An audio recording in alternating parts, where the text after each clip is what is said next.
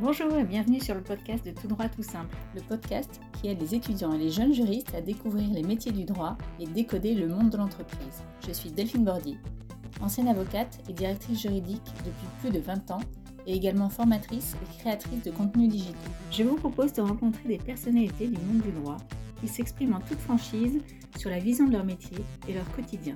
Une grande source d'inspiration pour tous les étudiants et ceux qui cherchent leur voie et un excellent moyen de découvrir le monde professionnel. Aujourd'hui, j'accueille avec un immense plaisir Florence Bigot, juriste et directrice juridique depuis 20 ans. Florence fait également partie du Cercle Montesquieu et a pendant longtemps fait du mentoring pour les jeunes juristes. Elle a d'ailleurs été l'une des premières directrices juridiques à rejoindre le programme Midflex lancé par le Cercle Montesquieu et Tout droit tout simple. Bonjour Florence et merci d'avoir accepté mon invitation. Alors tout d'abord, est-ce que tu peux brièvement te présenter et retracer ton parcours? Bien sûr, avec plaisir. Donc je suis actuellement secrétaire générale et directrice juridique d'un groupe de services intégrés en ingénierie présente dans une trentaine de pays, que j'ai intégré récemment, donc il y, a, à peu près cinq mois. Si je rembobine, donc tout a débuté il y a une vingtaine d'années, avec l'envie d'aider et de protéger les autres. C'est pour cela que je me suis dirigée vers des études de droit. J'avais qu'une vague idée hein, euh, des différentes possibilités qu'offre le droit et euh, j'ai découvert le droit des affaires à l'université et j'ai tout de suite été attirée par cette discipline.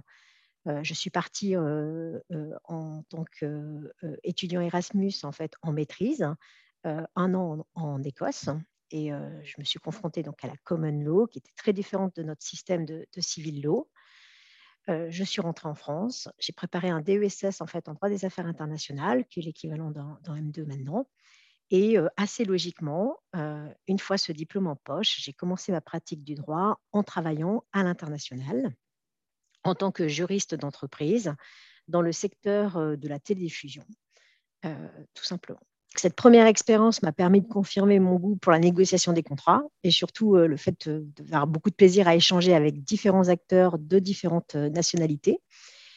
Mais la conjoncture de l'époque m'a pas permis en fait de m'inscrire dans la durée dans cette entreprise et euh, bah, j'ai rebondi en trouvant un CDD de huit mois en remplacement de congé maternité dans une société en fait du secteur de la finance qui était spécialisée en fait en affacturage et en cautionnement.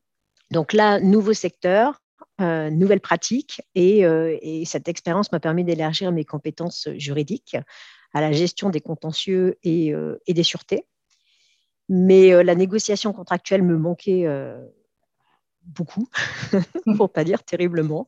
Et à l'issue de cette expérience, en fait, bah, je, me suis mise en recherche avec dans, l'optique de trouver en fait un, un, poste avec une dominante en fait en droit des contrats et j'ai intégré donc en CDI cette fois une entreprise du secteur numérique, hein, qui est un secteur très innovant et dans lequel je me suis en fait épanouie. Donc assez rapidement, j'ai pu évoluer dans cette structure euh, qui, était dans, qui évolue dans un contexte en fait de croissance externe. On m'a confié en fait euh, euh, plein de missions extrêmement intéressantes, notamment la mise en place de la fonction juridique avec le recrutement, la mise en place d'une organisation, des règles et des process. Et puis après quelques années, bah, j'ai eu envie euh, bah, de découvrir en fait une autre approche, une autre culture d'entreprise. Et j'ai rejoint en fait toujours dans le même secteur une autre entreprise, euh, donc un IPP, hein, donc ce qu'on appelle euh, les Indian pure, pure players, mais plus tourné cette fois-ci vers l'ingénierie. J'ai ensuite pris un, mon envol, j'ai rebondi et j'ai rejoint en fait un acteur majeur en fait du secteur où j'ai passé en fait mes huit dernières années. Et j'ai pu remplir en fait différentes missions, tenir différents rôles. Donc, à la fois donc en tant que business affaires, directeur juridique pays, des missions groupe, la mise en place du programme en fait RGPD, et également en fait un rôle d'éthique et compliance officer. D'accord. Et, toi, dès le départ, tu as, fait le choix de ne pas passer le, CFPA, donc le CAPA. Est-ce que tu peux nous expliquer ce choix?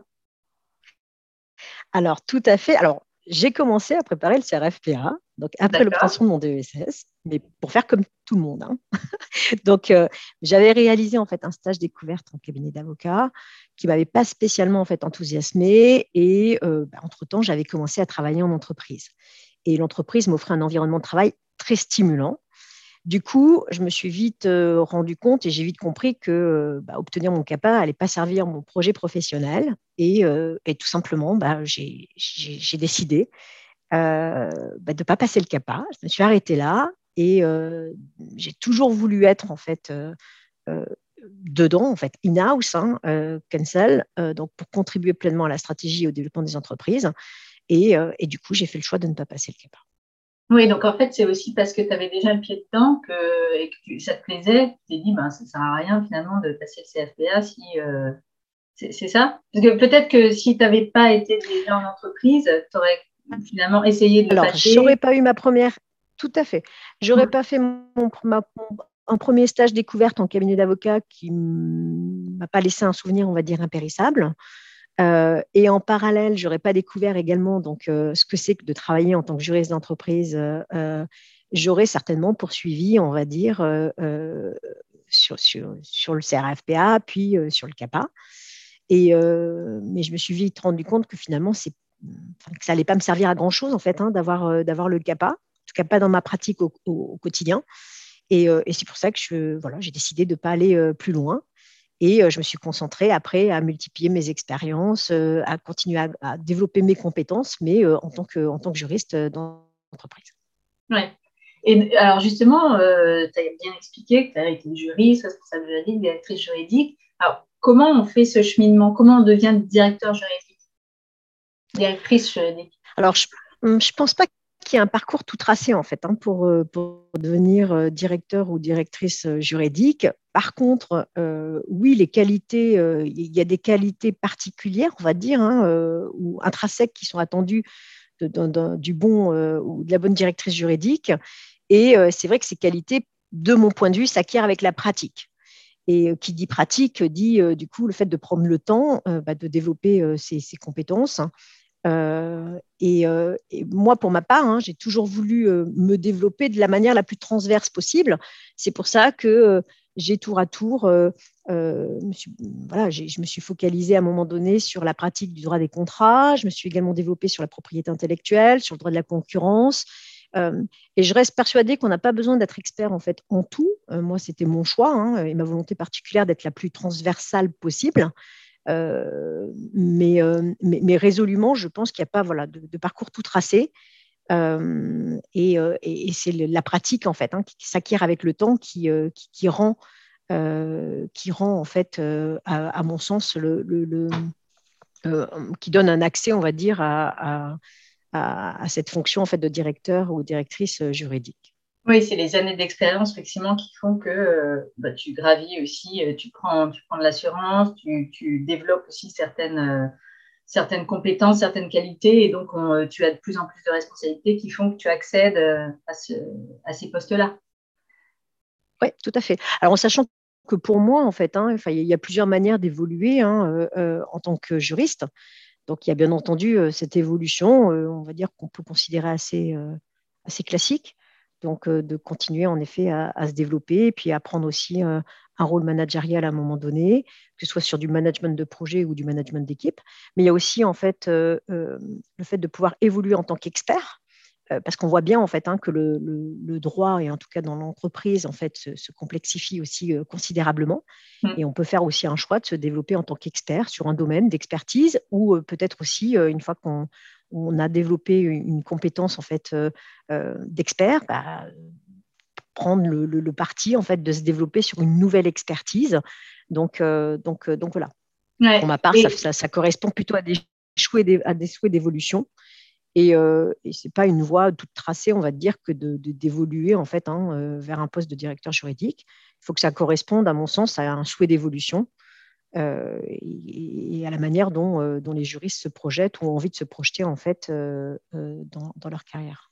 Mmh. Et puis, au-delà des compétences techniques effectivement qu'on peut acquérir ou développer, euh, quels sont d'après toi les soft skills euh, qu'il t'a fallu toi développer ou améliorer ou acquérir euh, pour justement accéder à ces fonctions? Il ne suffit pas d'être un, un, expert juridique, ça c'est une certitude. il faut, à mon sens, beaucoup de pédagogie parce que le droit est une matière complexe donc, il faut pouvoir le rendre accessible, faire comprendre les enjeux donc à d'autres acteurs dans l'entreprise. Euh, il faut aussi avoir une bonne gestion du stress, parce que souvent, on vient voir le directeur euh, ou la directrice juridique quand il y a un souci, quand il y a une urgence. et puis on vient les voir pour qu'ils apportent une solution. Et, et, il faut résolument avoir une vision stratégique être un bon négociateur. et bien sûr, avoir une approche business hein, pour pouvoir être pragmatique dans la manière dont on va conseiller et, et, adapter en fait sa vision en fait à un contexte particulier. Moi, pour ma part, hein, je me suis jamais sentie à l'aise en fait pour m'exprimer devant une, audience élargie. Donc, j'ai beaucoup travaillé au fil des années à ma prise de parole en public. Il m'a aussi fallu travailler la prise de hauteur, parce que quand on vient vous voir en pleine crise, pour gérer une urgence, bah, tout le monde vous presse, tout le monde attend votre, votre position. Et il faut garder l'esprit calme, il faut réfléchir vite et bien aux différentes options les plus adaptées. Et donc ça, ça, ça, ça, prend aussi avec la gestion du stress et la prise de hauteur. Et puis, travailler toujours la clarté dans le discours, parce qu'on s'aperçoit que ce n'est pas évident, on va dire, de vulgariser le droit. c'est une matière, comme je l'évoquais, extrêmement complexe, avec euh, c'est pas du straightforward, hein, donc il faut savoir euh, euh, délivrer les bons messages avec la clarté requise, tout simplement pour, pour bien accompagner la prise de réflexion et la prise de décision finale. Oui, surtout qu'il y a effectivement, comme tu le dis, euh, plein d'interlocuteurs différents en entreprise et il faut être clair pour tout le monde et c'est pas ils ont tout le monde n'a pas la même euh, sensibilité au, juridique au départ euh, que ce soit le DG le commercial etc donc il faut vraiment adapter aussi son, son discours et c'est et c'est parfois bah, assez compliqué finalement parce que synthétiser c'est une chose mais rendre clair accessible intelligible pour tout le monde c'est encore plus difficile tout à fait et c'est vrai que, mais on arrive à sensibiliser en fonction des, secteurs dans lesquels on intervient. Là, moi, travaillant dans un groupe d'ingénierie, euh, on peut facilement faire le parallélisme, hein, où finalement, c'est vrai que le langage d'un ingénieur est, assez différent du langage euh, d'un juriste. Euh, et, c'est vrai qu'il faut se rendre accessible et audible de part et d'autre. Donc, mais, il y a en effet beaucoup de travail à, avoir sur, la, la clarté dans l'accompagnement et dans le discours. Ouais. Et, est-ce que tu peux nous expliquer euh, en quoi consiste le rôle de directeur juridique par rapport à celui de juriste? Parce que tu as commencé, euh, comme moi certainement, comme juriste. Euh, c'est quoi les, grandes, différences en fait, de posture ou, de, même de, quotidien? Je pense que le, directeur ou la directrice juridique est vu et perçu par tous, donc y compris par ses équipes, hein, donc par les juristes, comme le, la gardienne du temple. Donc, c'est euh, l'expert, on va dire, dans son, euh, dans son domaine. C'est euh, celui ou celle qui guide et qui, qui, conduit, en fait, dans la bonne direction. Pour moi, il y a aussi un lien de confiance étroit donc avec la direction, avec les dirigeants, hein, puisque le directeur ou la directrice juridique sont, sollicités dans, le cadre des prises de décision stratégiques. Et après, bien sûr, il y a tout l'accompagnement et assurer avec l'équipe euh, juridique bah, le suivi quotidien de l'activité, que ce soit euh, la gestion des contentieux, qui est quand même euh, pas neutre hein, pour l'entreprise, hein, puisque les conséquences peuvent être assez, assez importantes, l'élaboration et la négociation des contrats clients, la gestion de la relation fournisseur, les baux, l'assurance, et il y a aussi un, rôle euh, particulier, c'est celui de, qui est en lien avec le gardien du temple, c'est le fait de veiller au respect des réglementations.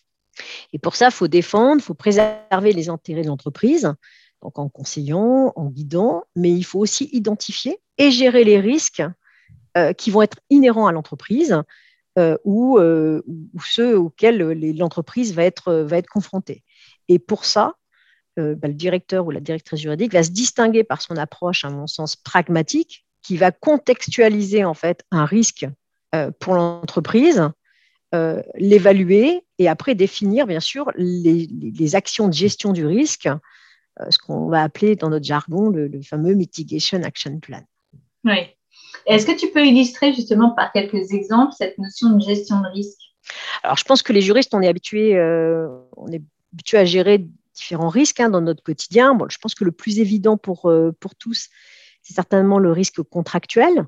donc dans la relation avec ses clients, avec, avec ses fournisseurs, les sous-traitants, avec aussi les salariés, les actionnaires.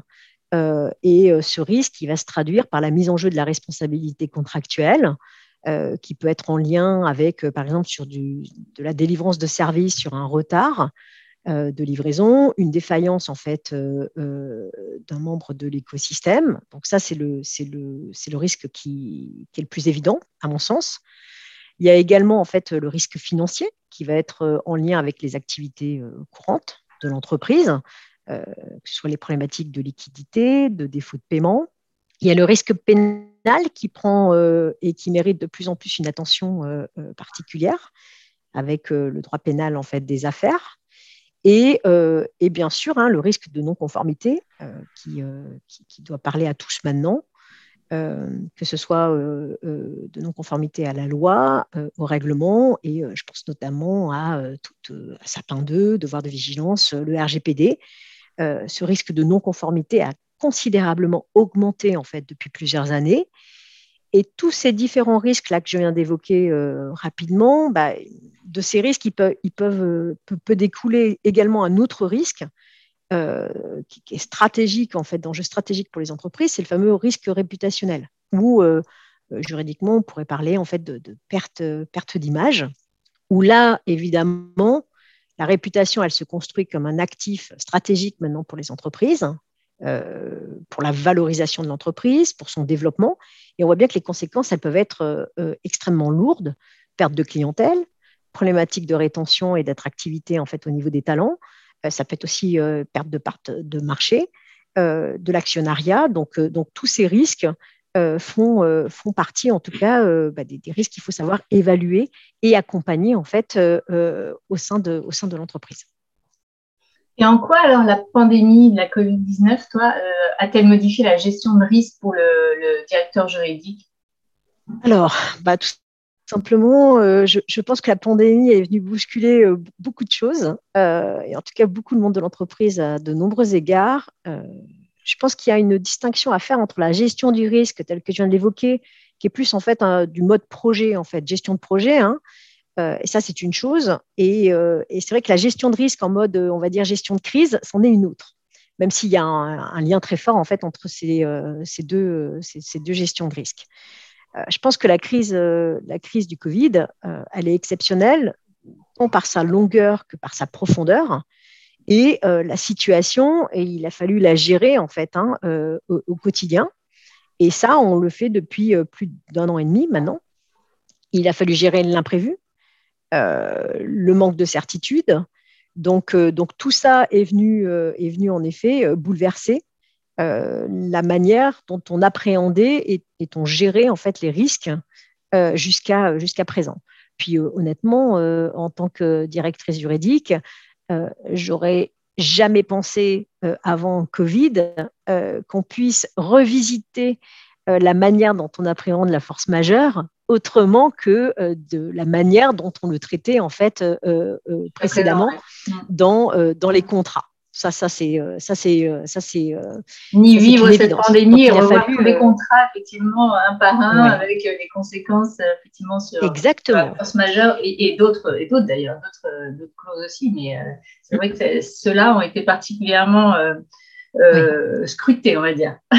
Bah, ça a été les premières bah, quand tout s'est arrêté hein, en mars de l'année dernière. Oui, il a fallu il a fallu agir euh, rapidement et avec beaucoup d'agilité, commencer à, appréhender en fait euh, bah, forcément euh, différemment.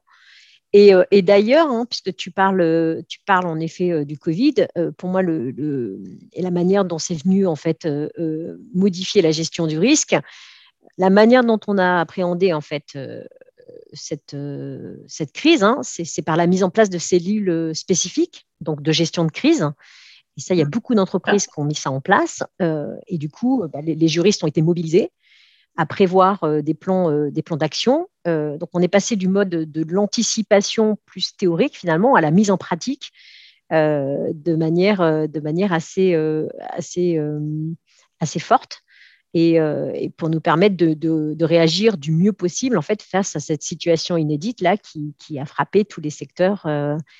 Et, et, je pense que si on doit euh, tirer une leçon de tout ça, c'est que euh, je trouve que dans la, difficulté, dans l'adversité euh, qu'a été cette gestion de l'inattendu et cette gestion de la crise, c'est finalement le rôle qu'a joué en fait la direction juridique, hein, puisque pour ma part, il est indéniable que la direction juridique est sortie plus forte de cette crise et a su démontrer en fait qu'elle pouvait qu'elle était un acteur incontournable avec une vraie valeur ajoutée euh, pour l'entreprise en apportant des solutions en temps record, parce qu'il fallait aller vite euh, pour, euh, pour gérer en fait la crise, cette crise en fait sans précédent. Je pense qu'on a tous souvenir en tant que juriste de la succession des ordonnances qu'il a fallu digérer en vitesse grand V pour pouvoir déployer, conseiller du, de la manière la plus adaptée en fait pour gérer cette situation. Oui, il y a eu un vrai rôle de, dans la stratégie de l'entreprise euh, et effectivement aussi des, de conseils sur euh, déjà comprendre tous ces textes qui étaient nouveaux euh, et qui étaient mis en place. C'est vrai que ça a, été, ça a été fait de manière très rapide et très efficace par les directions juridiques. ça a été une vraie gestion de crise pour elles. Tout à fait, oui. Mm. Et, et, d'ailleurs, elle n'est pas terminée. oui, elle n'est pas terminée. Non, elle n'est pas terminée et on espère quand même que dans les mois qui viennent, euh, ça sera, mais c'est vrai que ce n'est pas terminé. Et c'est, mm. enfin, je pense que personne n'aurait imaginé un jour vivre euh, une pandémie pareille, mais c'est vrai que dans le milieu professionnel, c'est encore autre chose de le vivre euh, que de, personnellement dans, notre vie de tous les jours. Quoi. C'est, c'est une autre dimension encore. Tout à fait. Et, quels outils, toi, à ton avis, le directeur juridique peut utiliser ou quel process il peut mettre en place pour justement gérer les risques de manière euh, bah, efficace ou, je sais pas, ou même innovante? Est-ce qu'il est qu'il y, a des, y a des outils ou des process qui, sont euh, plus efficaces que d'autres? Alors, quand on parle pour moi de gestion des risques, déjà la première, euh, la première étape, c'est certainement en fait de faire une une cartographie des risques pour comprendre en fait de quels risques, euh, quels sont les risques inhérents en fait à l'activité de l'entreprise euh, et quels sont les risques auxquels l'entreprise euh, peut, être confrontée pour identifier après les acteurs clés dans ce dispositif et après bien entendu les actions à mettre en œuvre ou à suivre pour assurer justement cette bonne gestion du risque. Il y a aussi des checklists qu'on peut mettre en place. moi, j'en ai mis en place quelques-unes euh, qui permet euh, euh, donc de gérer, par exemple, le risque contractuel. Ça peut permettre aussi de gérer en fait d'autres risques, notamment sur sur la gestion des prêts contentieux, par exemple, pour pouvoir assurer un bon suivi et, et, bien doser les actions en fait à mener. Ça peut être également des tableaux de bord qu'on peut tenir, mettre à jour en fait avec des indicateurs euh, euh, de, performance ou de suivi en fait de risques qu'on veut faire, notamment sur la gestion de projet par exemple quand on, travaille dans, une, dans un groupe ou dans une société qui délivre des projets. On a également, à mon sens, aussi des, un outil, euh, alors qui n'est pas vraiment un outil, mais c'est plus en fait une, méthodologie. En fait, c'est le, le fameux euh, REX, euh, RETEX, donc le fameux retour d'expérience. C'est-à-dire que une fois qu'on a rencontré, et ça, et ça vaut d'ailleurs hein, pour la gestion de crise qu'on vient d'évoquer juste avant, c'est de se poser après, une fois qu'on a terminé en fait dans la gestion d'une situation, et analyser un petit peu ce qui s'est bien passé, euh, ce qui s'est moins bien passé et finalement ce qu'on aurait pu mettre en œuvre ou ce que l'on pourrait mettre en œuvre en fait pour euh, rentrer dans une démarche euh, d'amélioration continue. Et ça, ça marche bien, notamment quand on appréhende en fait les risques qui se sont réalisés pour pouvoir tirer les leçons et se projeter différemment en fait dans le, dans, dans le futur.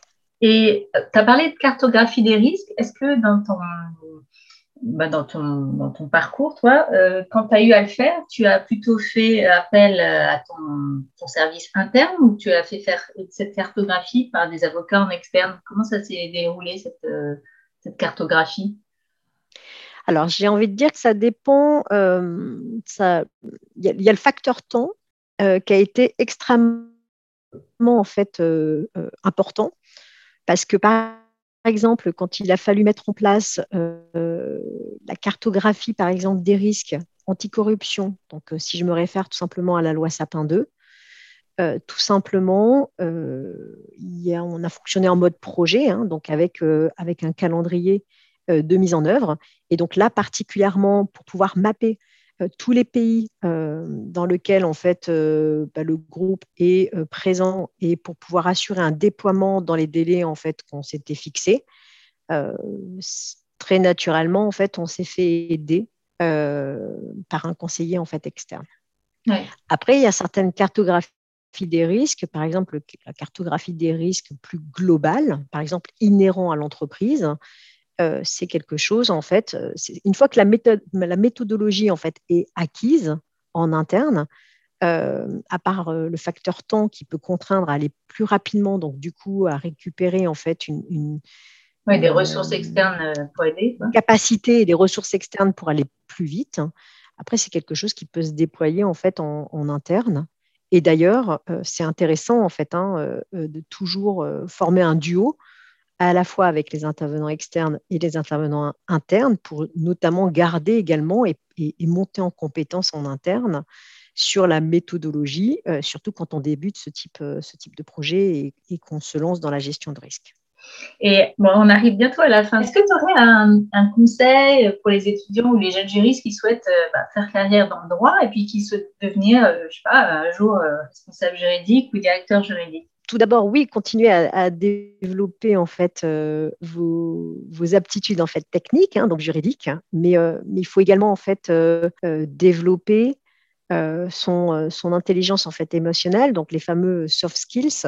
j'ai envie de j'ai envie de dire. Il faut explorer les champs du possible. Je, pense qu'il n'y a pas de parcours en fait hein, pré, préétabli. Je pense que chacun construit son parcours professionnel en fonction de ses appétences de ses compétences et, du projet en fait finalement qu'il souhaite, euh, qu'il souhaite vivre. Et pour moi, c'est extrêmement euh, important hein, de ne pas avoir, on va dire, un schéma euh, prédéterminé, tout simplement pour se réserver de belles surprises dans, dans, la vie. Et, et surtout, bah, il faut, il faut s'amuser. Ça, c'est également un conseil que je peux largement en fait donner. C'est extrêmement important parce que il faut s'amuser euh, et, c'est quelque chose qu'il ne faut pas perdre de vue, notamment quand on euh, se projette sur sa carrière et son projet professionnel. Ça, c'est important parce qu'effectivement, c'est rarement dit. Donc, il faut s'amuser. Je retiendrai la, phrase parce qu'on dit souvent il faut faire ce qu'on aime. Mais c'est vrai, tu as raison, il faut, il faut s'amuser dans, son, bah, dans son métier. Quoi parce que c'est comme ça Tout à fait, exactement. Moi, je, je, reste persuadée que c'est un des, c'est un des critères de réussite euh, qui est. Euh, moi, j'ai la chance de d'avoir toujours su euh, m'amuser et d'avoir eu des, belles expériences en fait qui m'ont fait grandir, qui m'ont fait progresser, mais et, et, dans lesquelles je me suis énormément en fait amusée. Et c'est certainement voilà ce qui m'a ce qui m'a amené à passer euh, d'expérience, enfin de grandir en expérience euh, et de, passer d'une expérience à, l'autre. Mais ça a toujours été mon fil conducteur. Du coup, je déborde un peu, mais euh, est-ce que tu penses que si justement on se perçoit qu'on s'amuse plus dans son travail, c'est là où on doit se poser des questions et peut-être en changer Je pense qu'en effet, quand on a quand ça n'a plus de sens, parce qu'en fait, je pense que l'amusement, ça, ça, ça, ça, va aussi, ça va beaucoup de pair avec aussi ce qui fait sens pour chacun. Euh, moi, à chaque fois que j'ai perdu du sens ou de l'amusement, je me suis re-questionnée sur euh, qu'est-ce que j'avais envie de faire, qu'est-ce qui me plaisait, qu'est-ce qui me motivait, parce que je reste persuadée qu'il faut avoir une vraie raison pour se lever le matin euh, et avoir la patate. Et, et, à chaque fois, ça m'a, ça m'a, ce, questionnement m'a conduit en fait sur de nouveaux projets. Ont toujours réussi parce que j'ai toujours réussi à, à avancer et, et Et c'est ce qui fait sens, en fait, le, le, matin. C'est je sais pourquoi je me lève, je sais pourquoi je viens travailler. Et, et, et, je continue à m'amuser, je continue à apprendre, à me développer. Et, et je reste persuadée, en fait, que c'est ça qui me, qui me permet de continuer, en fait, à, avancer de, de, de, la bonne manière, en fait, dans, dans mon projet professionnel. Et le jour où je m'ennuierai ou le jour où je m'amuserai plus, c'est que certainement qu'il y a une nouvelle page qu'il faudra, euh, qu'il faudra écrire. Ça, c'est ma conviction. Merci Florence d'avoir pris le temps de répondre à toutes mes questions. Et puis bah, à tous, euh, qu'est-ce qu'on peut vous souhaiter? Amusez-vous et profitez de, vos vacances pour écouter euh, bah, plein de podcasts, dont celui de Tout droit tout simple. Et puis je vous dis à très bientôt. Bah, merci, merci Delphine. Et puis bel été à tous. Au revoir. Au revoir. Vous retrouverez toutes les références citées sur mon site www.toutdroittoutsimple.com. Vous pouvez également suivre l'actualité de Tout droit tout simple sur LinkedIn. Si vous avez un projet, un métier, une vision du droit à partager, contactez-moi. Ah, j'allais oublier, abonnez-vous au podcast et laissez un avis si vous l'appréciez. Merci et à bientôt